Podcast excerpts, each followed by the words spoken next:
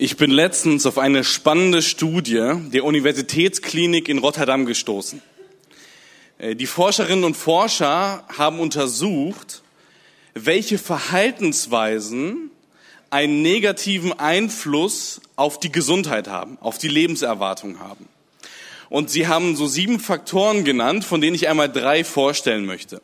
Der erste Lebenskiller, der erste, die erste Verhaltensweise, die eine negative Auswirkung auf die Lebenserwartung hat, ist ungesundes Essen. Äh, dazu zählt, dass man wenig Gemüse isst, dass man sich oft mit Fast Food und anderen fettigen äh, Mahlzeiten äh, zu sich nimmt. Und diese Sachen können eine Auswirkung haben auf die Lebenserwartung. Sie können die Lebenserwartung verringern. Es ist ein erster Lebenskiller. Ein zweiter Lebenskiller ist übermäßiger Alkoholkonsum. Dort, wo regelmäßig mehr Alkohol getrunken wird, äh, hat das auch eine Auswirkung auf die Gesundheit und auch das führt dazu, dass es zu einer Art Lebenskiller wird. Und ein dritter Lebenskiller, das ist das übermäßig äh, oder das übermäßige Sitzen. Äh, die Forschergruppe hat das am Beispiel des äh, Fernsehguckens deutlich gemacht. Wer mehr als zwei Stunden pro Tag Fernseher guckt, verringert dadurch sein Leben. Ähm, nicht, dass das Fernsehgucken an sich das Problem ist, sondern das lange Sitzen vor etwas. Äh, Gerade auch im Büroalltag und ähnliches kennen wir das ja auch, dass man ganz lange sitzt, äh, das ist ein Lebenskiller. Äh, es verringert das Leben, äh, wenn nicht auch um mehrere Jahre, zumindest um ein bis zwei Jahre. Und all diese Lebenskiller haben eine Auswirkung auf unsere physische Gesundheit, auf unser physisches Leben. Es gibt aber nicht nur diese Art von Lebenskillern, sondern es gibt auch Gemeinschaftskiller. Gemeinschaftskiller, die ja, eine ganze Gemeinschaft irgendwie beeinträchtigen. Und deswegen ist das Thema der heutigen Predigt drei Gemeinschaftskiller. Wir wollen am Ende dieser Themenreihe des ersten Petrusbriefes heute in den, ins fünfte Kapitel eintauchen und wollen dort einmal herausstellen oder herausarbeiten, dass dort drei Gemeinschaftskiller genannt werden und gleichzeitig auch drei Gemeinschaftsförderer diesen Gemeinschaftskillern entgegengestellt werden, um aus diesem Teufelskreis auszubrechen. Und das Spannende ist im Kapitel 5, dass in den ersten äh, fünfeinhalb Versen erst einmal spezifische Gruppen an, äh, angesch angeschrieben werden. Äh, zuerst werden die Ältesten erwähnt in den ersten vier Versen äh, oder umgangssprachlich ja vielleicht einfach Menschen in Leitungsverantwortung in der Kirche. Äh, dort geht es dann um unterschiedliche Aspekte, wie sie die Gemeinden zu leiten haben oder leiten sollten. Dann in Kapitel oder in Kapitel 5, Vers 5a geht es dann nochmal ganz explizit um junge Menschen. Und dann ab Kapitel 5b geht es dann um die gesamten Gemeinden wieder in Kleinasien, an die der erste Petrusbrief gerichtet ist. Und weil wir natürlich hier in einem Gemeindekontext unterwegs sind, wo alle natürlich angesprochen werden sollten, fangen wir einmal bei 5b an. Der erste Lebenskiller wird dort genannt. Der erste Lebenskiller ist die Arroganz. Wir lesen in 1. Petrus ab Vers 5b, zieht euch alle das Kleidungsstück Demut an. Warum? Weil Gott den Arroganten widersteht aber den Demütigen Zuwendung gibt. Demütigt euch deshalb unter Gottes mächtiger Hand, damit er euch zur richtigen Zeit erhöhen wird. Schon damals gab es irgendwie diesen Konflikt, dass es Menschen gab, die eine arrogante Haltung hatten in den Kirchen und Menschen, die eine demütige Haltung hatten. Aber natürlich muss man fragen, was versteht man genau unter Arroganz? Was sind so gängige Merkmale, äh, die bei Menschen mit einer arroganten Haltung immer wieder zu sehen sind? Und das erste gängige Merkmal von den fünfen, die ich äh, gleich auflisten werde, das erste gängige Merkmal ist der Satz, ich habe zu allem eine Meinung. Äh, Corona-Politik, frag mich alles, ich werde dir eine Meinung sagen. Putin-Versteher, ich weiß genau, was er als nächstes tun wird. Ich weiß genau, warum er den Krieg angezettelt hat. Gemeinde, Natürlich weiß ich, was für Probleme in der Gemeinde sind. Äh, wenn die Ältesten mich endlich mal einladen würden, ich könnte ihnen mal sagen, wo es lang geht. Äh, in den Familien, natürlich weiß ich, was für Probleme in Familie XY sind. Ja, wenn die Mutter oder der Vater mal das und das mit den Kindern machen würden, dann wird alles funktionieren. Ich habe zu allem eine Meinung. Äh, gängiges Merkmal von Menschen mit einer arroganten Haltung. Man hat überall den Durchblick und man weiß alles. Zweitens, ich habe seit einem halben Jahr ähm, keine Person um Verzeihung gebeten. Sätze wie, ich habe mich hier tatsächlich geirrt, es tut mir leid. Oder, oh Mann, da habe ich etwas richtig verhauen, ich bitte um Verzeihung. Äh, und das Stichwort Entschuldigung fehlt meistens im Vokabular von Menschen, die eine arrogante Haltung haben. Also ich habe seit einem halben Jahr keine Person um Verzeihung gebeten. Kann ein gängiges Merkmal einer arroganten Haltung sein. Und das geht äh, einher mit dem dritten äh, Punkt, und zwar, ich kann keine Fehler zugeben. Ähm, ich musste gestehen, als ich diese Kriterien mal so aufgelistet habe, habe ich mich hierbei ertappt. Und zwar merke ich das immer wieder, wenn ich in Gesprächen auf einmal merke, oh Simon, das war doch nicht so durchdacht, wie du es anfangs dachtest, dann drehe ich das rhetorisch so, dass ich trotzdem später der Held bin und die Person gegenüber trotzdem irgendwie Quatsch macht. Ähm, und irgendwie schafft man das rhetorisch immer so zu drehen, um bloß nicht irgendwie zuzugeben, dass man eigentlich Fehler gemacht hat, obwohl ich nach dem Gespräch dann doch den Rat annehme und es dann doch anders mache. Also ich kann keine Fehler zugeben, ist auch ein gängiges Merkmal, was oft mit Rhetorik in Gesprächen gekonnt irgendwie umschifft wird und irgendwie, ähm, ja, man irgendwie schafft, irgendwie zu umgehen. Das vierte, ich bin im Job unersetzlich. Ja, wenn ich das Projekt nicht mehr leite, dann wird das Ganze vor die Hunde gehen. Wenn ich die Dienste in der schönen Aussicht nicht mehr weiter nachgehe, wer soll das denn machen? Ähm, all diese unterschiedlichen Sachen zeigen, ich bin unersetzlich im Job. Und das geht einher auch meistens mit dem fünften Punkt auch nochmal. Ich bin in den Gruppenprojekten der oder die kompetenteste. Ich habe den Durchblick. Äh, wie ich gerade schon gesagt habe, wenn mich die Ältesten mal als Beraterin oder als Berater einladen würden, ich wüsste, wo es lang geht. Äh, in Gruppendiskussionen weiß ich eigentlich schon längst, was das Ergebnis sein wird. Ich habe es mir ja schon mal im Kopf zurechtgelegt. Ich bin ja die kompetenteste oder der kompetenteste in dem Rahmen. Das heißt, eigentlich quasi warte ich nur darauf, bis wir irgendwann auf mein Ergebnis kommen und dann hat sich die Sache erledigt. Ähm, all das sind Aspekte, die Merkmale sind von einer arroganten Haltung. Und der erste Petrusbrief sagt, Gott widersteht diesen arroganten Menschen.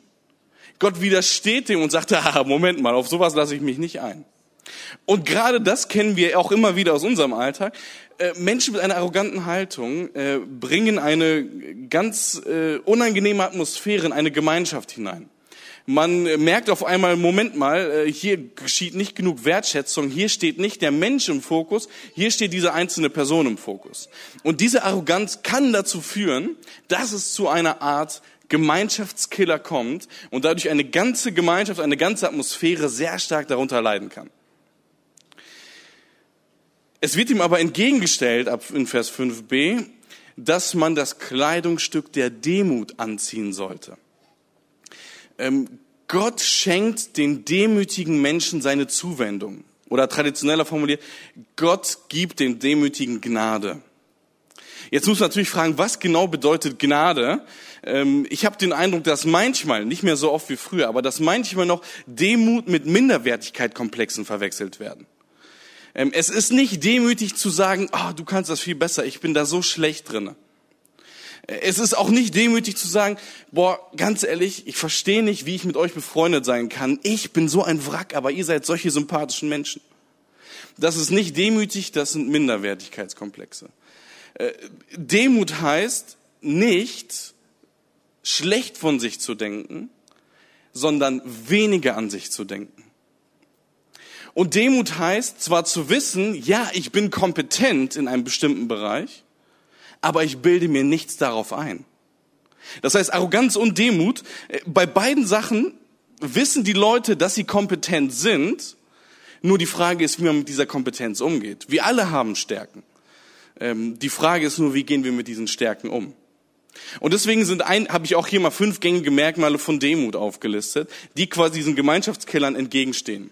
Das erste Merkmal ist, ich habe ein Gespür entwickelt, wo meine Meinung angebracht ist und wo ich mich lieber zurückhalten sollte. Ich finde, das ist eine Königsdisziplin.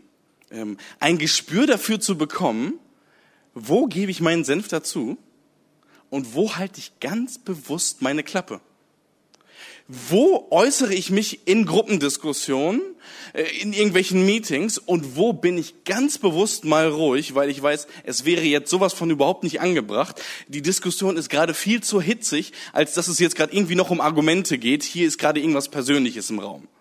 Äh, dieses Gespür zu entwickeln, wo man merkt, hier kann ich etwas sagen und hier sollte ich lieber die Klappe halten, das ist eine mögliche Haltung von der Demut. Eine zweite ist, ich bitte regelmäßig um Verzeihung. Ähm, hier ist das Gegenstück zur Arroganz, dass man eben nie um Verzeihung bittet. Regelmäßig Sätze wie, es tut mir leid, ich habe mich geirrt. Ähm, oder ähnliche Sätze, die tauchen immer wieder auf bei Menschen mit einer demütigen Haltung. Drittens, ich habe in den letzten Jahren einige Meinungen revidiert. Gerade für mich als junger Erwachsener, muss ich sagen, schaue ich besonders zu älteren Menschen auf, wo ich merke, dass sie über die Jahre immer wieder ihre Meinung revidiert haben. Ich finde, es gibt fast für mich persönlich fast nichts Vorbildlicheres. Wenn ich merke, da ist jemand nicht in seinem Denkmuster stecken geblieben, was er seit 10, 20 Jahren konsequent weitermacht, sondern wenn irgendeiner merkt, wow, äh, ich bin ich, ich, ich habe meine Meinung geändert. Als ich gemerkt habe, bei meinen Kindern läuft's doch ganz anders, äh, habe ich mal meine Meinung geändert. Ich habe damals immer gedacht, dass das und das der Fall ist, aber jetzt bin ich klüger und merke, das war voll der Quatsch. Gerade das zeigt immer wieder, dass man offen ist, ähm, ja, sich auf neue Leute, auf neue Perspektiven, auf neue Meinungen äh, einzulassen. Ein weiterer Aspekt ist, ich bin interessiert an den Perspektiven von anderen. Ähm, ja, ich weiß, ich bin kompetent in meinem Bereich, aber ich weiß auch, dass ich eingeschränkt bin wenn ich als Mann zwar kompetent bin, möchte ich trotzdem weibliche Perspektiven hören, weil ich weiß, ich bin keine Frau. Äh, ich weiß, dass ich als junger Erwachsener vielleicht einen Tatendrang habe und denke, dass ich weiß, wie es richtig läuft, aber trotzdem sollte ich lieber noch ein paar Perspektiven von älteren, erfahreneren Menschen einholen, weil ich weiß, die haben schon viel mehr erlebt als ich. Das gleiche kann man auch umdrehen, ne? Von Frauen zu Männern und von Erwachsenen oder Älteren zu jungen Erwachsenen quasi, man ist sich bewusst, dass man eine begrenzte Perspektive hat, auch wenn man super kompetent vielleicht in einem Bereich ist. Und das Letzte, ich freue mich darüber, wenn jemand mit ähnlichen Stärken sich im gleichen Bereich einsetzt wie ich. Und auch hier habe ich mich dabei ertappt, wo ich gemerkt habe, oh, meistens verfalle ich immer wieder in ein Konkurrenzdenken. Äh, man merkt auf einmal, okay, da hat jemand ähnliche Stärken. Äh, wie schaffe ich es, mich irgendwie von dieser Person abzuheben? Wie schaffe ich es, irgendwie original zu bleiben und bloß nicht irgendwie ja, auf der gleichen Ebene nur zu stehen? Das Problem bei dieser Perspektive ist oft, man arbeitet an seinem eigenen Reich. Äh, wenn wir aber an Gottes Reich arbeiten, können wir Stärken verknüpfen und dadurch eine mindestens doppelte Wirkung erzielen. Äh, Demut heißt immer wieder zu sagen, ich kämpfe nicht für mein Reich, ich kämpfe für Gottes Reich oder ich arbeite an Gottes Reich. Ähm, kämpfen ist gerade kein guter Begriff. Ich arbeite gemeinsam am Gottesprojekt, an seinem Reich. Und wir können das gemeinsam tun, indem wir unsere gemeinsamen Stärken einsetzen können. Ähm, das kann dazu führen, wenn wir so eine innere Haltung der Demut einnehmen, dass auf einmal wirklich Leben floriert, äh, dass etwas gedeihen kann dass wirklich ja eine Gemeinschaft gefördert wird und wir merken, wow, irgendwas ist in dieser Gemeinschaft anders, weil eine demütige Haltung vorherrschend ist. Es gibt aber noch einen zweiten Gemeinschaftskiller, der immer wieder dazu führt, dass eine sehr starke Spannung aufkommen kann. In 1. Petrus 5, Vers 7 heißt es, werft alles, was euch Sorgen macht, auf ihn. Warum? Weil er sich um euch kümmern wird. Eine Gemeinschaft, die geprägt ist, eine Kirche, die geprägt ist von Sorgen und Risiken, die haben ganz viele Spannungen in ihrer Kirche. Dort, wo immer nur diese Risiken gesehen werden, da kommt es nicht dazu, dass das irgendwie richtig Power hat. Und das Krasse ist, äh, der erste Petrusbrief ist, ist in einen Kontext der Verfolgung geschrieben. Das heißt, die Leute wurden mindestens mündlich verfolgt durch Rufmord, durch Propaganda, durch ähnliches, vielleicht sogar körperlich verfolgt. Und es heißt hier, ey Leute, ihr seid gerade in der Verfolgung, aber ihr müsst euch keine Sorgen machen. Werft alles, was euch Sorgen macht, auf ihn. Gott wird sich um euch kümmern. Er ist derjenige, der sich um seine Jesusbewegung sorgt. Er ist derjenige, der alles zum Besten führen wird. Hey, ihr seid in Verfolgung, aber die richtige Reaktion auf Verfolgung ist nicht Sorge, sondern ist Vertrauen auf Gott. Und das finde ich ein ganz schön krasses Statement. In der Verfolgung. Und wenn wir uns so Sorgen auch heute anschauen, dann sehen wir, dass Sorgen sich mindestens in zwei Bereichen immer wieder manifestieren können, wo sie ein Gemeinschaftskiller werden können. Das erste ist Sorgen in einer Gemeinschaft, wie in einer Kirche. Und das zweite ist Sorgen im persönlichen Leben. Lass uns zuerst einmal auf die Sorgen in einer Kirche eingehen. Ähm, ich persönlich habe immer wieder die Erfahrung gemacht, dass Diskussionen in Gemeinden, wenn zum Beispiel Veränderung geschieht, wenn etwas weiterentwickelt wird, ähm, wenn irgendwie Dynamik drin ist, dass dann ganz oft Gespräche geprägt sind von Sorgen. Äh, dass man ständig die Risiken sieht bei allem, was irgendwie passiert. Man nennt das ganz oft in der Diskussion ein Dammbruchargument. Oder im Englischen slippery slope. Äh, das ist dieses Dammbruchargument. Wenn man eine Sache aus dem Damm rausnimmt, wenn man den Damm irgendwie verändert, dann bricht alles zusammen. Dann ist das absolute Tohuwabohu, dann ist Chaos. Äh, und diese Argumentationslinien haben wir immer wieder in der Vergangenheit erlebt. Um mal nur ein paar Beispiele zu nennen, die wir eigentlich quasi heute nicht mehr großartig diskutieren, die aber noch vor vielleicht mehreren Jahren, vielleicht auch vor einigen Jahrzehnten quasi so gängig waren. Wenn wir Schlagzeug auf der Bühne zulassen und sanftes Pianospiel, Komma, Sorge, dann manipulieren wir die Menschen. Wenn wir Lichter auf der Bühne zulassen, Komma, Sorge, dann wird die Kirche irgendwann zur Disco und weltlich. Wenn Frauen anfangen, Hosen zu tragen im Gottesdienst, Komma, Sorge, dann wird die Scheidungsrate steigen. Äh, vielleicht findet man sich bei einer oder der anderen Situation wieder, wo man irgendwie schon mal sowas ähnliches irgendwie gehört hat. Äh, das sind Argumentationsmuster, die geprägt sind von Sorgen. Versteht mich bitte nicht falsch. Es ist unglaublich wichtig, dass wir als Gemeinschaft, auch wenn etwas Neues gestartet wird oder etwas anderes weiterentwickelt wird, was altbewährt ist, dann müssen wir Risiken und Sorgen auf jeden Fall berücksichtigen. Aber wir dürfen uns nicht davon bestimmen lassen. Ähm, und hier sehen wir, Sorgen können dazu führen, dass es eine Art Gemeinschaftskiller wird, dass wir eine Gemeinschaft werden, die sind geprägt von Sorgen, Ängsten, Risiken, die überall die Gefahren sehen. Ähm, diese Sorgen sollten wir auf Gott werfen. Und das Zweite ist, dass es nicht nur Sorgen im persönlichen oder in, in, in einer Gemeinschaft, in einer Kirche gibt, sondern dass es auch Sorgen im persönlichen Leben gibt. Ich weiß nicht, welche Sorgen dich gerade so beschäftigen. Vielleicht ist es gerade bei dir so, dass du mit deiner Gesundheit zu kämpfen hast. Vielleicht ist es so, dass du gerade überall die Risiken in einer Gesellschaft siehst, dass wir irgendwo gegen die Wand fahren. Vielleicht ist es so, dass du gerade irgendwo gestörte Beziehungen hast mit Freundinnen, Freunden, vielleicht mit der Partnerin, mit dem Partner.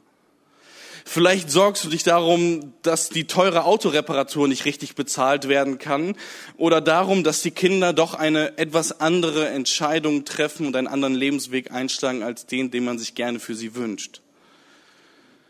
Ich möchte dich einladen, genau diese Sorgen auf Gott zu werfen. Äh, Gott wird sich darum kümmern. Die Sorgen haben nichts zu suchen in unserem Kopf, sondern sie haben was zu suchen bei Gott. Und wir dürfen diese Sorgen ganz bewusst aus unserem Kopf hin zu Gott werfen. Und werfen ist etwas Aktives, das, das muss geübt sein. Ich erinnere mich einmal an die Bundesjugendspiele damals und äh, habe da zwei Situationen im Kopf. Einmal, wie man nicht etwas werfen sollte und beim zweiten Mal, wie man etwas werfen sollte. Ich erinnere mich an eine Person, die äh, hat damals bei den Bundesjugendspielen quasi den Ball genommen und du hast schon gesehen, beim wie diese Person den Ball genommen hat, da wird was ganz Wildes bei rauskommen. Und diese Person hat zwar nach vorne gezielt irgendwie, hat aber Anlauf genommen und hat dann den Ball so nach oben geschmissen, dass der Ball hinter dieser Person aufgekommen ist. Das heißt, diese Person hat minus eins Meter geworfen. Ich weiß nicht, ob das geht, aber so sollen wir die Sorgen nicht auf Gott werfen. Dass wir zwar Anlauf nehmen, dass wir irgendwie etwas ins Gebet bringen, aber dann trotzdem wieder in unserem Kopf behalten und weitergehen. Stattdessen lieber so wie eine andere Person, äh, die ich damals bei mir in der Klasse hatte. Sie hat den Ball genommen, fest zusammengegriffen, ne, seinen klassischen Anlauf genommen und mit voller Wucht über 30 Meter weit geworfen. Äh, so sollen wir die Sorgen auf Gott werfen, ne? mit voller Kraft und sie wirklich am Kreuz lassen und nicht bewusst wieder mit in unseren Alltag nehmen. Äh, wenn wir die Sorgen loslassen, dann wird eine Gesellschaft oder eine Gemeinschaft geprägt von anderen Werten als nur, dass man die ganze Zeit diese Risiken sieht. Es gibt aber auch noch ein drittes, ein dritter Gemeinschaftskiller. Und dieser dritte Gemeinschaftskiller, das ist die Versuchung. In 1. Petrus 5, Vers 8 heißt es, entwickelt ein klares Denken und seid wachsam. Euer Feind, der Teufel genannt wird, läuft herum wie ein brüllender Löwe und sucht, welche Leben er zerstören kann. Ähm, die böse Macht, hier personifiziert als Teufel, sucht nach Zerstörung. Ähm, und wir müssen auf der Hut sein vor Versuchungen, die wir bekämpfen sollten. Das Interessante ist, dass es eine Predigt gibt von äh, Kyprian von Karthago oder Cyprian von Karthago aus dem dritten Jahrhundert nach Christus. Und dieser zentrale Kirchenvater hat in einer Predigt, die ich gelesen habe, ähm, das Ganze sehr eindrücklich auf den Punkt gebracht, wie der Teufel immer wieder versucht. Er schreibt zuerst, der Teufel geht individuell um uns herum und wie ein Feind, der die Eingeschlossenen belagert, untersucht er die Mauern und erforscht, ob es nicht irgendeinen Teil unserer Kirchenmitglieder gibt, der weniger fest und vertrauenswürdig ist. Durch diesen Eingang findet er einen Weg ins Innere. Der Teufel geht umher und geht dumm die Kirche herum. Und er sucht quasi, so beschreibt es Cyprian, und er sucht quasi, wo irgendwo eine Schwachstelle ist, wo es irgendwo bröckelt. Und dort, wo es bröckelt, bricht er ein und findet Eingang in eine Gemeinschaft. Weiter sagt er, der Teufel bietet den Augen verlockende Vergnügungen an. Er verführt die Ohren durch harmonische Musik. Er erregt die Zunge zum Lästern. Und er treibt die Hand zu willkürlichem Mord.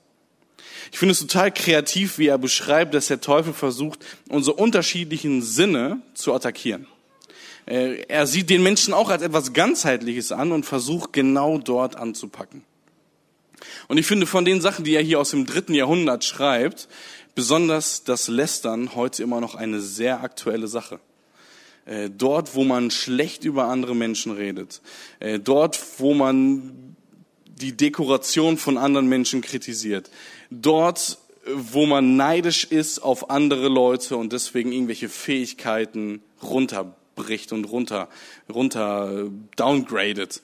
Äh, dort, wo wir über unsere Mitmenschen schlecht reden, vergiften wir eine Gemeinschaft.